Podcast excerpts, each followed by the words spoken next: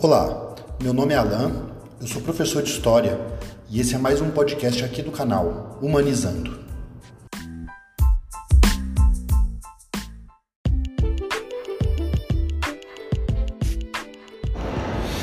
A instituição é um conjunto de pessoas organizadas com um objetivo em comum.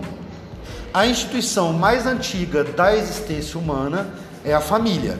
A família ela vai, o formato da família ele vai mudar ao longo da história e ao longo das culturas. Se a gente pega uma família pré-histórica, era uma família estendida, era um clã ou família estendida. Ou seja, o que é uma família estendida? A família estendida é uma, uma comparação paralelo ao conceito de família reduzida que a gente tem hoje. Hoje a gente pensa em família, a gente pensa pai, mãe e filho, certo? No máximo, avô e tios, primos, no máximo.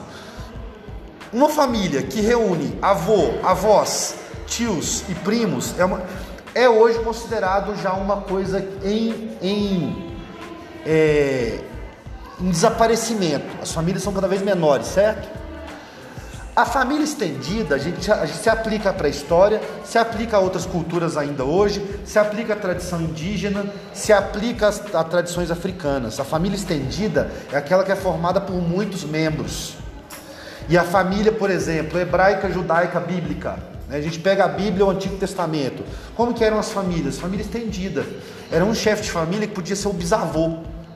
E aí tinha vários vários netos, vários filhos, vários ah, né, bisnetos, netos e filhos com várias famílias próprias que formavam uma família só, uma instituição só, que era que vai formar depois o que a gente vai chamar de, de tribo, por exemplo. Quando você tem clãs que crescem, se estendem tanto que formam tribos, aldeias, cidades. Aí as instituições vão aumentando. Uma cidade é uma instituição? É uma instituição. Um time de futebol é uma instituição? É uma instituição. Uma banda de música é uma, é uma instituição? É. Uma empresa, uma loja que tem um grupo de pessoas envolvidas nos processos para poder aquilo acontecer, com aquele objetivo final comum, é uma instituição. Uma escola é uma instituição, uma sala de aula é uma instituição. Nós somos pessoas reunidas que temos aqui um objetivo em comum, seguimos um conjunto de regras de convivência e regras né, é, de cuidados do espaço, regras burocráticas, regras pedagógicas, critérios de avaliação. Então a gente tem um processo organizado por um conjunto de pessoas. Tudo isso é uma instituição. Tudo isso é uma instituição. Entender o funcionamento de uma instituição é uma das coisas mais essenciais de um novo currículo, para uma nova geração. Por quê?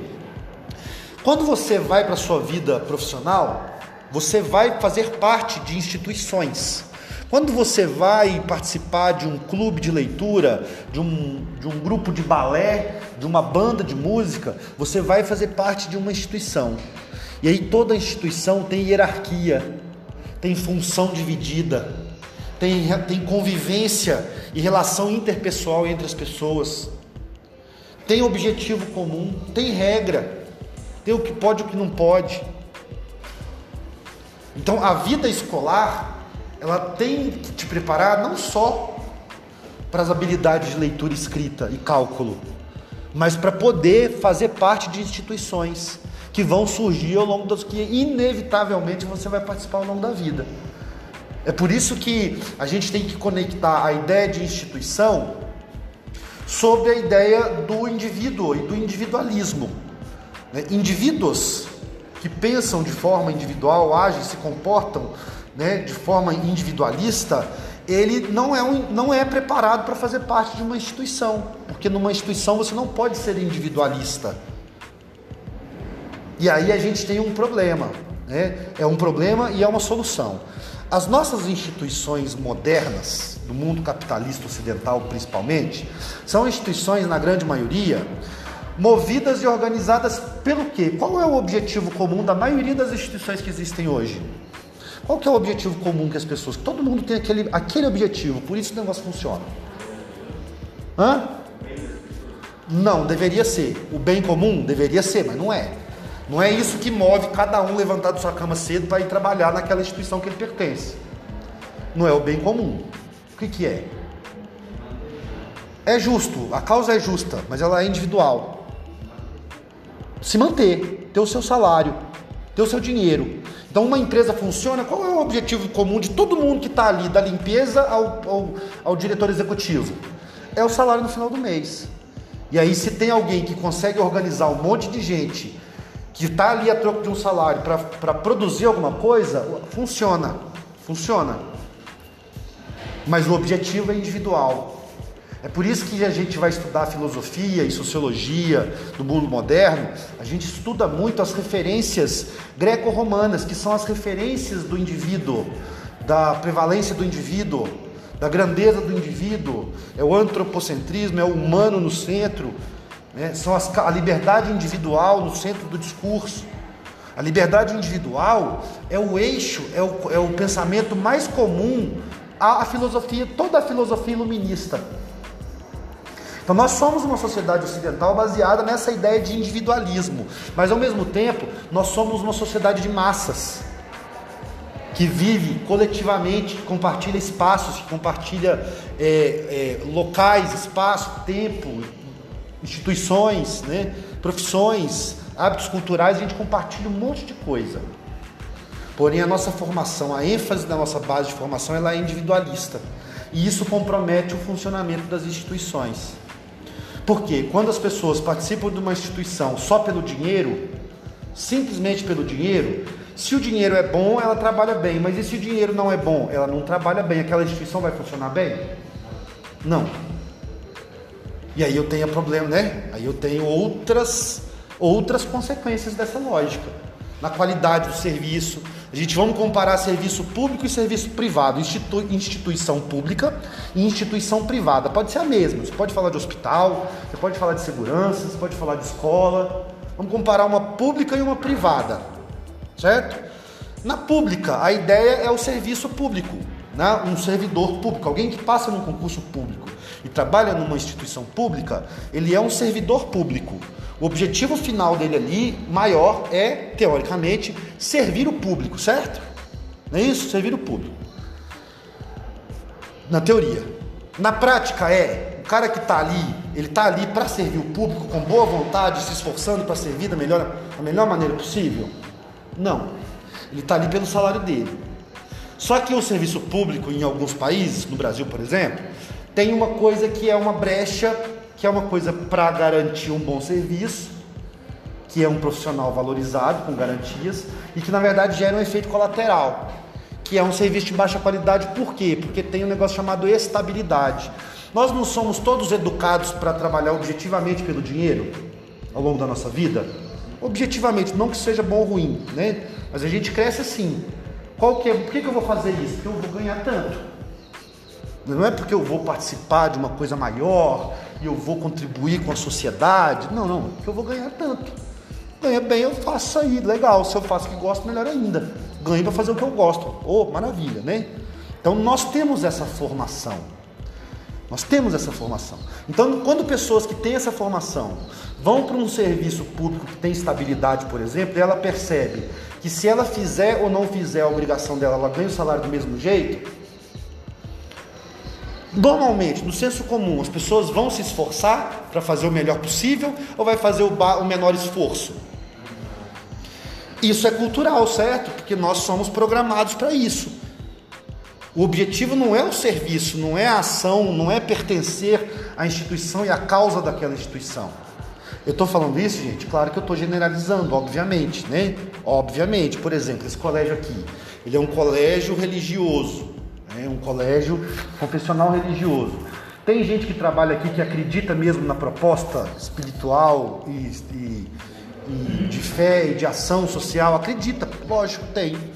Eu não, não preciso citar nomes, mas tem um monte de gente aqui, das irmãs a funcionários, que estão aqui e acreditam que isso aqui faz parte de uma causa maior, não é só uma, uma empresa que ganha dinheiro, tem ação social, tem proposta filosófica, tem proposta de humanização cristã, real?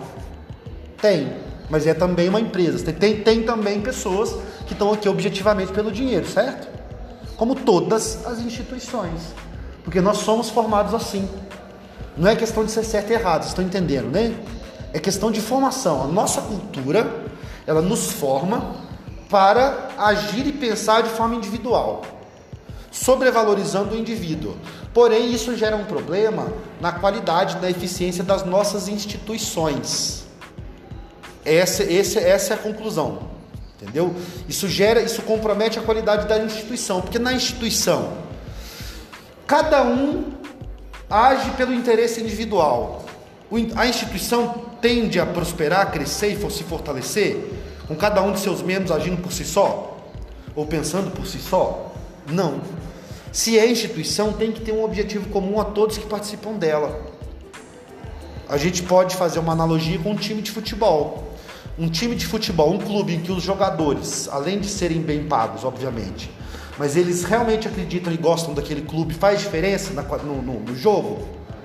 O maluco jogar, torcendo para o time que ele joga, faz diferença no desempenho dele? Entenderam a, a analogia? Você pertence a uma empresa, você é, você é contratado executivo de uma empresa. Você, acredita, você acreditar que aquele produto é um produto bom para a sociedade, que contribui, que aquela empresa gera emprego e contribui, faz diferença no seu desempenho naquela empresa? Isso se aplica a tudo, a todas as instituições que a gente faz parte. Quando você cresce numa família que te ama, que te acolhe, que te respeita, você tem gosto de estar e você quer fortalecer aquela família ou você quer se afastar dela? Não pode acontecer o contrário, de você nascer numa família que não te respeita, que não te acolhe, e aí você não vê a hora de se afastar dessa família? Isso também tem a ver com essa identidade, com esse objetivo comum. As pessoas, a cabeça das pessoas funciona assim. E o, o que há de mais impressionante na, no desempenho de pessoas. O que, que, é mais impressionante em todos os tempos, que fez grandes impérios, que faz grandes clubes de futebol, de esportes, de atletismo, tudo. É uma equipe sincronizada, certo? Pensa aí um, um pelotão de exército enorme marchando com sincronia. Aquilo ali não, tá, não dá um impacto? Quando você vê aquele filme de guerra, você vê aquela, aquele exército, multidão, todo mundo ali absolutamente sincronizado. Quando você assiste uma apresentação de balé, uma apresentação de seja lá do que for, fanfarra, banda, que é super sincronizado, aquilo não é impressionante? A força do Império Romano era isso, um monte de gente disciplinada, sincronizada com um objetivo comum. A força do militarismo no mundo inteiro é essa. É uma instituição que consegue colocar todo mundo naquela energia, naquela sintonia, naquela sincronia. E aí o negócio fica grande. Quando você tem muita gente sincronizada, muita gente organizada num objetivo comum, conquista o que quiser. Essa é a essência dos grandes impérios, é a essência das grandes instituições, é a essência das grandes empresas, das grandes corporações, dos grandes clubes de futebol. É um nível de organização que alcança uma excelência e você tem uma instituição super grande, forte, duradoura. É, se aplica tanto a um país, a um governo, quanto a uma empresa, uma multinacional, ou um clube de futebol, como eu acabei de dizer. Né? A essência da instituição é essa, beleza?